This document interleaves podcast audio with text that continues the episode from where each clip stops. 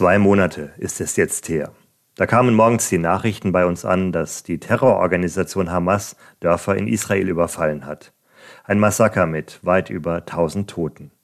Dazu über 200 verschleppte Geiseln. Und die israelischen Militärschläge zur Verteidigung gegen die Raketen der Hamas brachten seitdem dann weitere Tausende von Toten.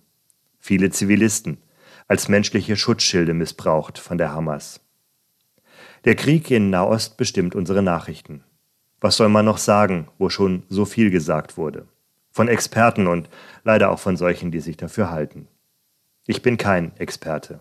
Ich bin an Nachrichten interessiert. Und ich möchte auf die hören, die vor Ort leben und es hautnah erleiden müssen, was da passiert. Gerade in diesen Tagen, in denen es auf Weihnachten zugeht, mit der Friedensbotschaft der Engel. Wenn die Christenwelt auf den Stall von Bethlehem blickt, und die aktuelle Nachrichtenwelt auch auf die Gegend rund um Bethlehem. Von dieser Stadt im Westjordanland bis Gaza sind es gut 70 Kilometer, genauso viel etwa nach Tel Aviv.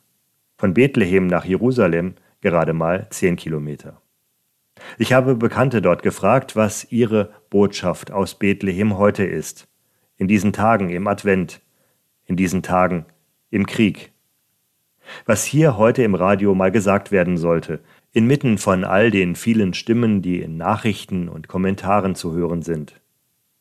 Der Priester und Poet Stefan Wahl, der in Jerusalem lebt, hat mir geantwortet und geschrieben Die Krippe von Bethlehem bittet seit Jahrhunderten um den Frieden. In diesem Jahr schreit sie danach, nach allen Seiten.